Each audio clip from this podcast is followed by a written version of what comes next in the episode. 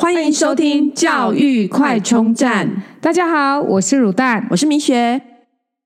Hello，大家好，今天又到了我们职业百工系列。今天我们很荣幸邀请到 Sabrina，她呢从小就凭借对着舞蹈的热情，进入了台湾省立体专，也就是现在的台体大，就是国立台湾体育运动大学。进去之后呢，也入选了云门舞集的舞者，并且。毕业以后，在香港、中国许多地方学习活动，然后并且参加非常多的大型展演，以及担任很多大型的舞蹈编导。那由于对舞蹈的热情呢，在回归家庭之后，也带领了他的。孩子，然后继续参与各项的体育活动，而且有非常好的成绩。目前呢，也开始成立了许多就是协助一些体育发展的活动。那我们等一下就可以来听听看他的体育之路。那首先还是请 Sabrina 老师跟我们各位介绍一下。哎，各位听众大家好，我是 Sabrina，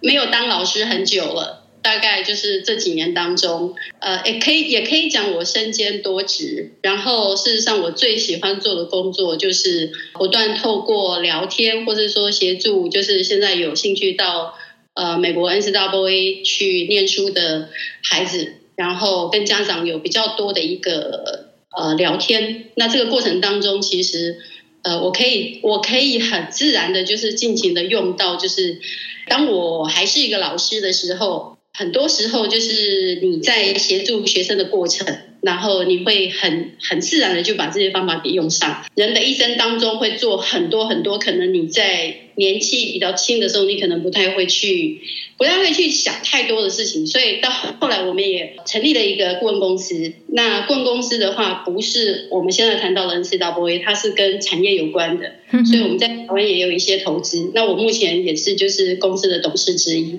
所以。呃，如果你现在问我说我的身份到底是什么，我可以告诉你是很多元的。但是不论我的现阶段就是呃要讨论的事情是什么，我想我都可以一一信手拈来跟各位分享。OK，这就是现在的 Sabrina。哇，听起来就是一个非常就是。精彩的哦，所以不管在各个那个面向，都可以给我们家长很多的建议哦。那至于这个 N C W A 是一个很大的一个议题。OK，我我觉得我们就先呃用比较呃简简洁的方式，就是先把 NCAA 暂时做一下就是分享，因为。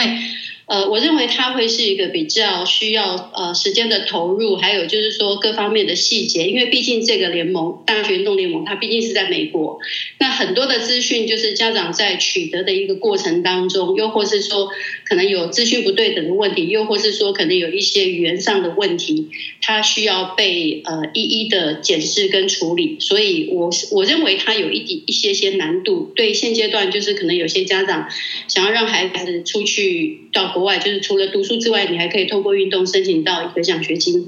那我认为这个应该是比较大的题目，没有错。所以我们要另开一集，这个不能在这里谈讨论太多。哦，如果有机会的话，我会非常的开心，因为呃呃，其实你们写我现在专攻 NCAA 申请美国大学高尔夫这个项项目的顾问，呃，我会有点不敢当了哦，因为我是从我的孩子开始，一直到我回台湾之后，事实上我也一直在。努力在协助，就是一些选手，但是也可以很直接告诉各位，就是说，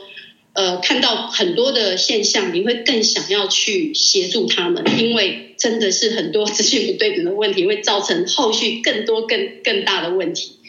好哦，那我们这个就就是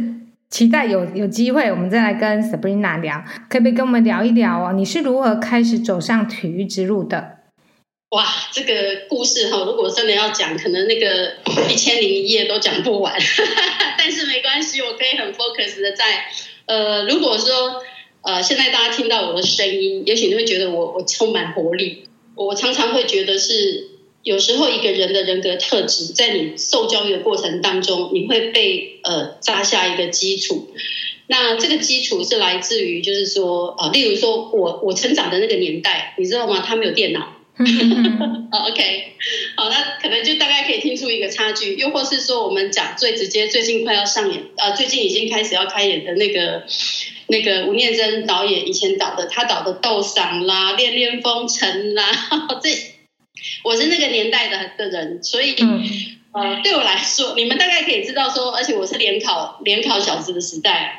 那在那个时候，就是说，呃，每个人家庭，就是你原生家庭的一些 background，有时候会他会没有办法允许你去做除读书以外想要做的事情。特别我们家又是一个，你知道吗？我现在如果跟你说偶一的鼻祖，我们家正是其中之一，你可以连接到我现在是 NCAA 吗？好，那简单讲就是说，我们家其实从小，我们家就是一个做生意的家庭。那种忙碌的情况，就是常常我会想要跟我儿子分享说，你看那个那个夜市里面很忙碌的那个状态，妈妈以前就是那样。可是我常常讲说，当你跟孩子在讲这些事情的时候，他觉得是一个平面的过程，因为他没有经验，所以等到他有经验，你也不可能去。因为为了要让他有立体的一个经验跟跟体验，然后你去做一个生意让他来做，特别是他还很小的时候，所以呃，我那个时代的背景就是，基本上我的父母亲他们影响很大，就是说我所谓的影响很大，不是说他影响我，他其实是一直不让我去跳舞，不让我去读体育体成立体专这件事，那但是他们都觉得，因为家里做生意嘛，那以前就是士大夫观念唯有读书高。可是我们家又不是那种说父母亲受教育程度很高的，他们其实对读书这件事情也不是非常在意，他们只知道说啊，你放学你是马上回来摊子给我帮忙，对，需要家里人手，是，对对对对，因为这样，所以说我我觉得有时候人的那个，我我觉得我的体内一直成长着很多很多叛逆的因子，他不让我跳舞，我就越想要去跳舞，所以说呃，我我来这边讲一个小故事，就是说。我记得很小，为什么我这个呃舞蹈的这个应该讲这个因子为什么会被不会被开启？是因为我在小学的时候，我们家虽然是做生意，可是很奇怪的是，我们的摊子有一个老师是学声乐的，而且是弹钢琴的，然后又是国小的老师，所以呢，他呃每天都来我们家喝一种饮料，叫做杨桃汁。哦，要保持他的声音，就是对对，然后父母亲就觉得说，哦，老师打刚来临到领杨桃汁，哦，这老师今后以前就是这样，然后呢就开始会聊天，那就开始问老师说，啊啊，老师你写的冲起来，然后呢，我那个过程我真的记忆非常的深刻，这辈子我大概不会忘记。老师说，哦，我写的刚跟他唱歌，我写音乐老师，然后呢，我是弹钢，我我也会教钢琴。我爸妈听到，你看嘛哈，他对于这种很不很不熟悉的这些所谓艺术类科，在早期以前，他居然问老师说：“啊，我女儿可以跟你学钢琴吗？”好，那也因为这样子，我开启了我的钢琴之路。哇！但是你不觉得没感觉很可爱？就是因为这样，我开启了我的钢琴之路。可是我更喜欢的是跳舞，因为包括到现在为止，就是说，呃，我们的教育部每年他都有在呃各县市的国呃。国小、国高中各年级的各学级制的那个学校，每年都会有舞蹈比赛。那这个舞蹈比赛很可爱的就是，这些孩子被选出来，他都是没有所谓的舞蹈基础的，通常会外聘老师进来，然后选拔小朋友。然后我被选上的时候，我几乎每年都被选上，所以我的音舞蹈因子是在小学小学开始就被种下来了，天生的，呃、真的，对对对，就是。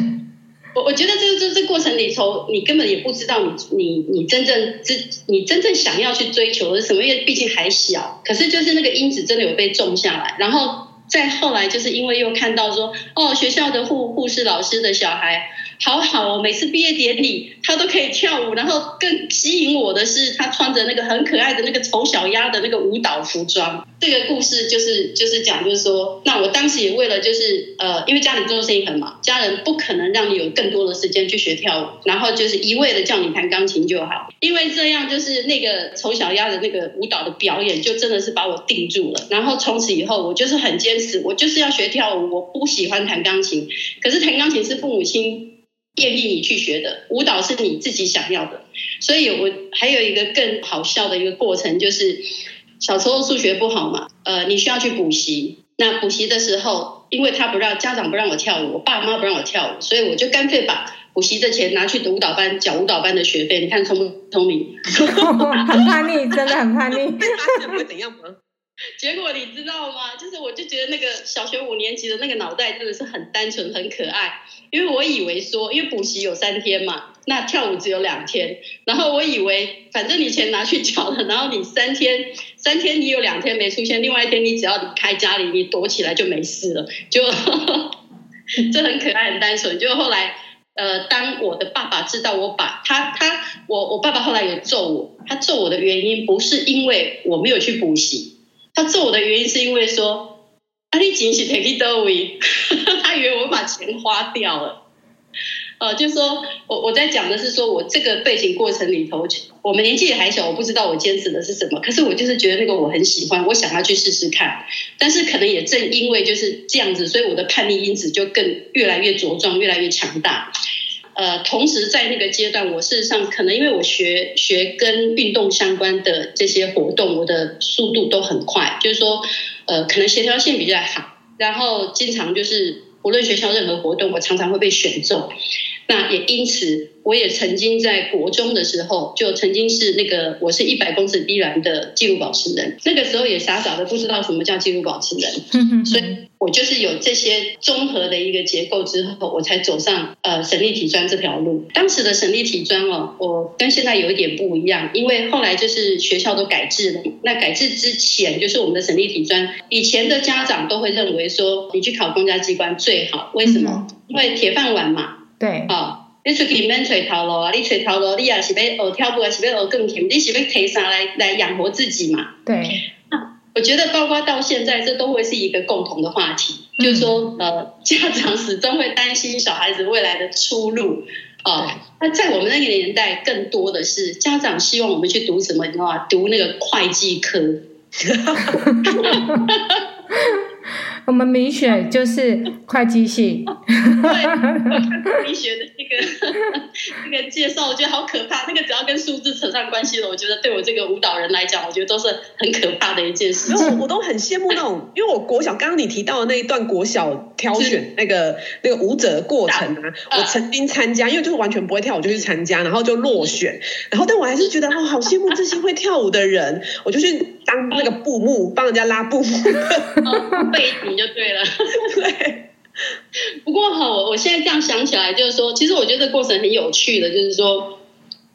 我还是再回到，就是说，事实上，我我觉得我们每个人可能身上都有一些反叛的因子，可是就是说，呃，这个叛逆的因子啊，那那个叛逆因子就是呃，可能一定要遇到刚好有一个 match 的项目，是你真的很坚持的，那你就会一直告诉自己说，我就是要这样的，我就是要这样。当然了，如果发生在比较小的时候，家长觉得说啊，你跟他打很巴了，也不会想跟你讲太多。可是如果你发生在青春期，他就说你是叛逆。哦，我就说不知道大家有没有这种共同的感觉？那。呃，基本上我们那个年代，就是只要你有专科学历左右哈，我相信张忠谋先生他回来台湾的的那个创立台积电的时候，其实那大概在一九七几年左右，我印象中是这样，我没有特别去查。但是我要讲的就是说，在那个我们那个年代，真的是我毕业，我从省立体专一路上就是呃在学校里头，就刚刚米雪一直在帮我介绍，其实实在是项目太多了。我真的，我们真的在读书的时的时候，他真的就是不断的演出，不断的的比赛。那演出跟比赛，呃，它会有两种形态，还有就是教学。呃，演出跟比赛这两种形态，它还分别就是说，例如说你的演出，你是配合学校的演出呢，还是因为每个人要进体专之前，你都会有自己的启蒙老师。嗯，好，那你启蒙老师你就会有，也是会有固定的舞蹈班。所以也说，这两个形态是我们一直不断的在在循环的啊。你有时候不为了学校演出，有可能会为学校的排练。然后另外一个是，那你你下了课之后，因为台体大它的课程就是说，通常我们是白天，你知道吗？你们没有读过读过那个体专，你是不知道的。我们早上都要起来背操练，然后那个操练很好玩的是，呃，我们叫做晨操。嗯，晨操就是一大早要把你唤醒，所以要叫你到操场上去晨操。然后晨操的时候还要叫你像那个那个当兵的那个 队伍一样，一边跑步还要一边打树。哇，好，很好笑，什么整齐简单，呃，朴素清洁，这个我都还记得。还有喊口号，对，就是在那个年代，其实它的它的架架构大概就是这样。我刚刚提到，就是说有关你的演出，又或是你的你的比赛，然后再来就是说你要如何在呃台体大的时候，就是你这样子的省立体专，你知道我们所有的运动科目学科先不要算，就是说因为你是学体育的嘛，那我们所有的科目运动项目，除了棒球，呃，跟跆拳道，哼哼，还有垒球，我没有学过之外，所有的运动，我们在体专这五年，每一科每一科所有的体育科目都叫做必修科，你没得选，都要涉猎，嗯、都要学习，全部都要学，而且是硬邦邦的，就是你是个体育人，你就必须什么都要会，都要懂。对对，在在当时的状态是这样，所以我们因为是必修科，那它会它会是一个必修科的一个状态的原因有一个，就是因为呃，在当时就是我们还是体体制还是省立体专的时候，当时呃我们有分五专部跟三专部，那五专部的话就是你必须你就是你从国中毕业之后你就考进去了，那三专部的话是高中毕业之后再考进去。那我在省立体专的这个过程当中，其实我是非常忙碌的，因为体制的关系，就是说你你早上时间都是上学科，那下午两点之后才是开始上术科。那术科就是我刚刚说的，就是所有的运动科目它都被变成是必修科，所以因为是必修科，你必须要，你就必须要很快的，就是进入这个所谓的术科的状态。然后你每学期一定要通过，你一定要 pass，你才可以修下一个学学期开始的学分。那当时这个体制会这样子，是因为我们毕业之后，就是说如果我从体专当时的体专毕业之后，我是有教育学分的，哼哼哼，是有老师资格的。对，我是具备就是国小教师资格的。嗯，哦，所以就可以分派到国小去供当体育老师。对，对，所以我们当时毕业就是说呃。呃，开个玩笑来讲，就是说，呃，当时如果你要毕业之前，那呃，会有有一些课程，它需要呃，像如果是师范体系，你就必必须一定要去实习。那体专的话是有实习，不过就是说，可能实习的时间没有这么的彻底跟跟冗长，所以呃，当然你你的你的一些养成可能就会有一些不一样，但是不一定比较弱啊，哦，因为你就是一直在体育大体育大学体育学校里面。那我记得我当时毕业的时候，其实我应该是要去当国小老师的，而且确实我的手上有两张聘书。然后呢，这两张聘书，一张是在高雄，一张是在呃草屯，是现在的南投县。那你们有没有很好奇，我这两张聘书后来的结果是什么？对，放弃了。对，因为我发现就是说，我就就讲我刚刚讲，这身体的叛逆因子真的是太强了。就例如说。因为舞蹈，呃，舞蹈系的这些，呃，不论是现在的同学，又或是我自己以前，我们常常会，我们的我们的训练的时间跟排练跟演出，我们经常会在一个不特定的时间。因为如果今天是排团体舞跟排个人舞啊，然后跟排呃呃任何一场一场演出，你出现就是说你被训练的时间，它都是不固定的，所以导致我们这些人就是很害怕那个朝九晚五的事情哦。可是我今天如果去当一个小学老师的时候，我必须要当早九晚五的老师。对，然后对，然后那个那个时候，后来就是我我当然是选择，因为我住台中嘛，那我当时就选择离家近，所以我到了草屯的那个分园国小。那国小那段时间，其实我觉得蛮有趣的，就是呃那时候我自己的感觉是觉得说，当然以教育，如果说光是以学分的角度，当然我已经取得这个资格没有错。可是，如果以一个就是说，当你要为人师表的时候的一个能力来说，我觉得我们是非常欠缺的。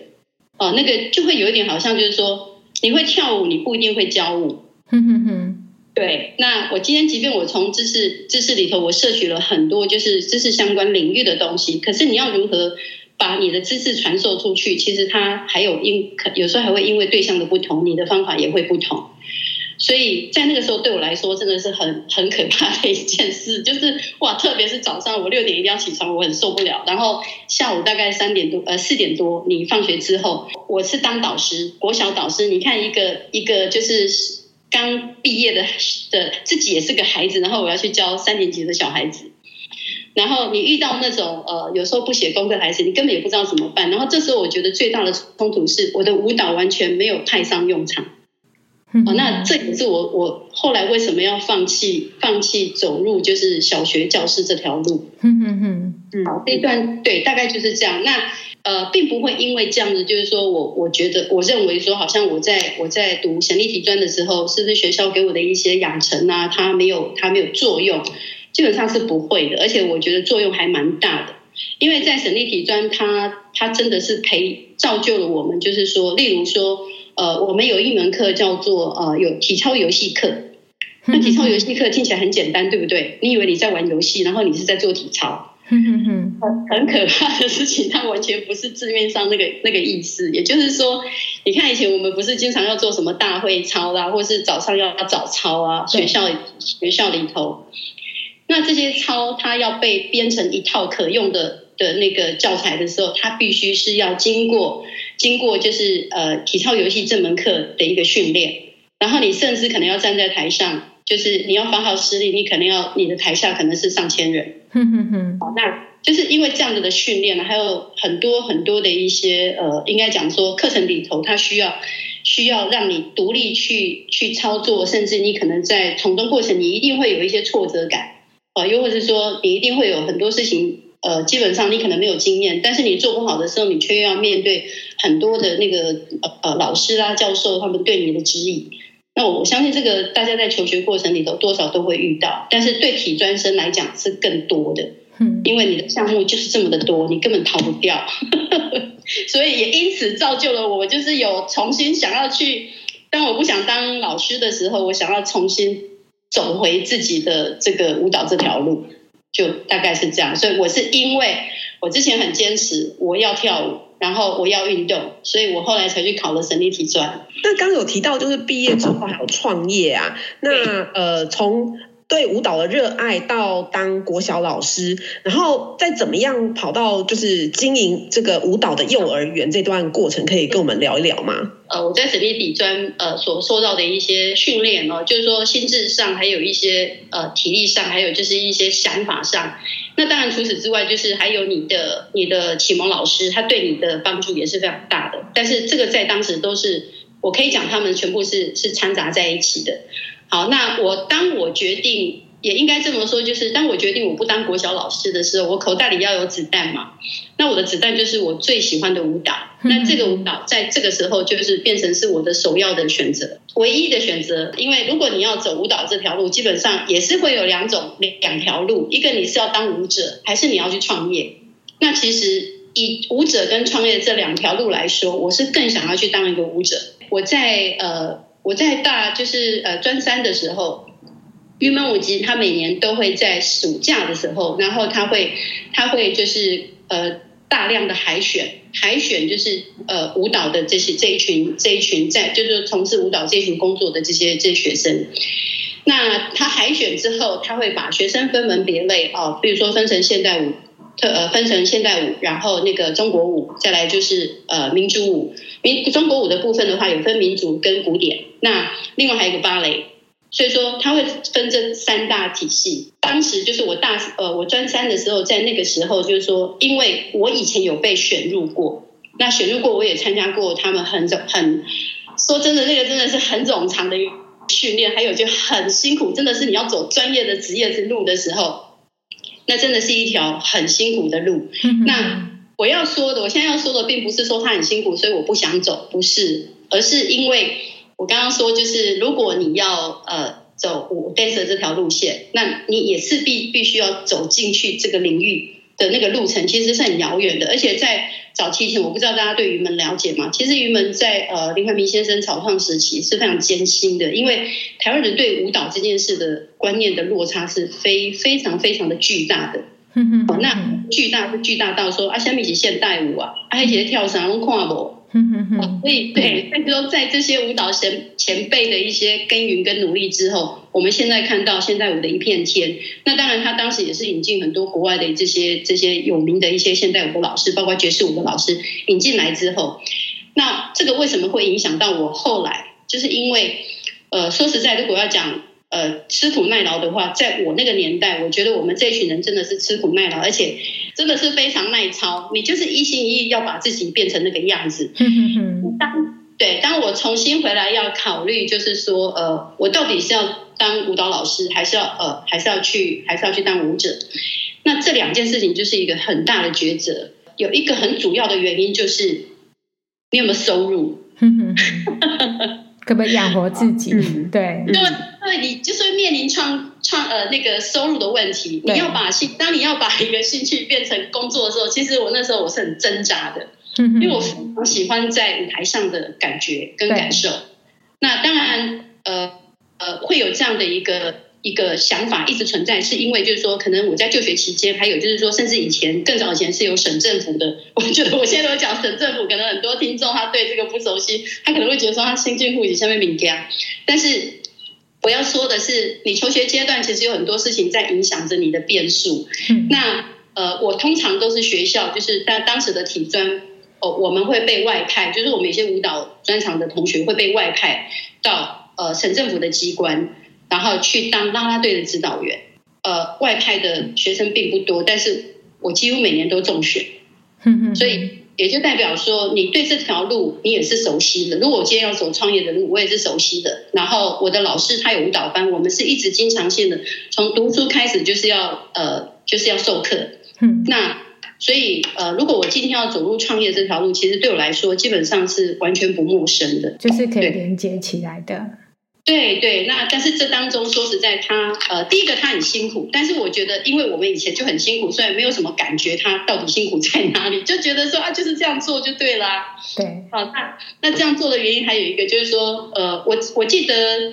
我可以这么坚持的原因，还有另外一个原因，就是因为我的我的启蒙老师，他现在呃在青年高中的舞蹈舞蹈科，他现在依然依然还在那边努力。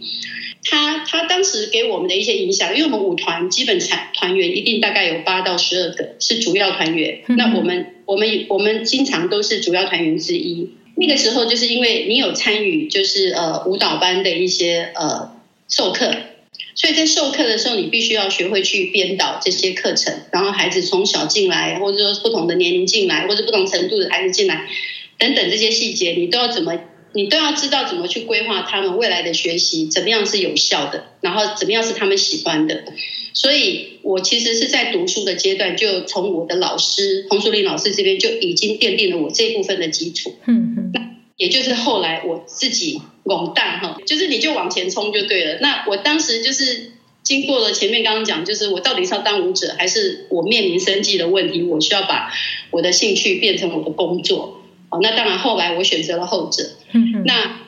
因为刚刚才讲说，前面其实已经建立了建立了我很好的一些从业的能力，所以也因此我就很勇敢的，就是把我想要做的这件事情，我就全心的投入，所以我就去创立了我自己的舞蹈班。刚好有这个机会，其实我也想跟家长分享一些呃有关，因为后来就是我的孩子在两千零一年出生了，可是其实在两千零一年出生之前。呃，我在当时的舞蹈班的规模是有三家舞蹈班，就是整个在新竹县就是客家人的大本营，所以我有三家舞蹈班。最后呢，因为理想的关系，所以我又去开了一个幼稚园。那这个幼稚园当然就是以当时的一个教育的声音跟环境来说，我不瞒各位两位讲，就是说。呃，其实当时就是很强调，就是呃幼幼稚园体系，它是强调什么双语主流。哼哼哼，没错，一直到现在 也是，对对对，现在更是可能会夹杂了艺术，会加了艺术，对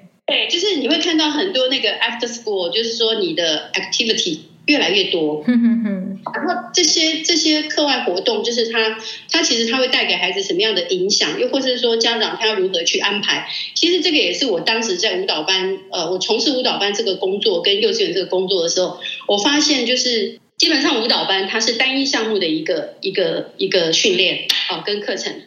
那即便你今天是单一课程的训练，我想就是不论舞蹈班或幼稚园，你会面对的都是一群呃积极营营。啊，积极营营，然后就是希望孩子未来在呃某一个项目走出一条自己想要的路。对，那在当时遇到很多这样的家长，嗯嗯，啊，那时候呃，我这个我这个老师，我我觉得我呃有一个责任要，我有一个很需要被注意跟跟被重视的一个对象应该这样讲，就是说我这个对象已经变成是呃家长，他会因为他学了跳舞，然后他要来询问你很多事，那询问的大部分是舞蹈以外的事啊、呃，又或是说他今天可能哦，哎老师你看哈，啊嘿演出和你这，啊嘿你看来一科起哈的科不好。又或是说，有时候家长会来跟我讲说，哎，他说老师，他这条舞我女儿明我女儿明明学舞学的比较久，为什么她的位置排在谁谁谁的后面？哦，知道他会来要位置哎，对对对。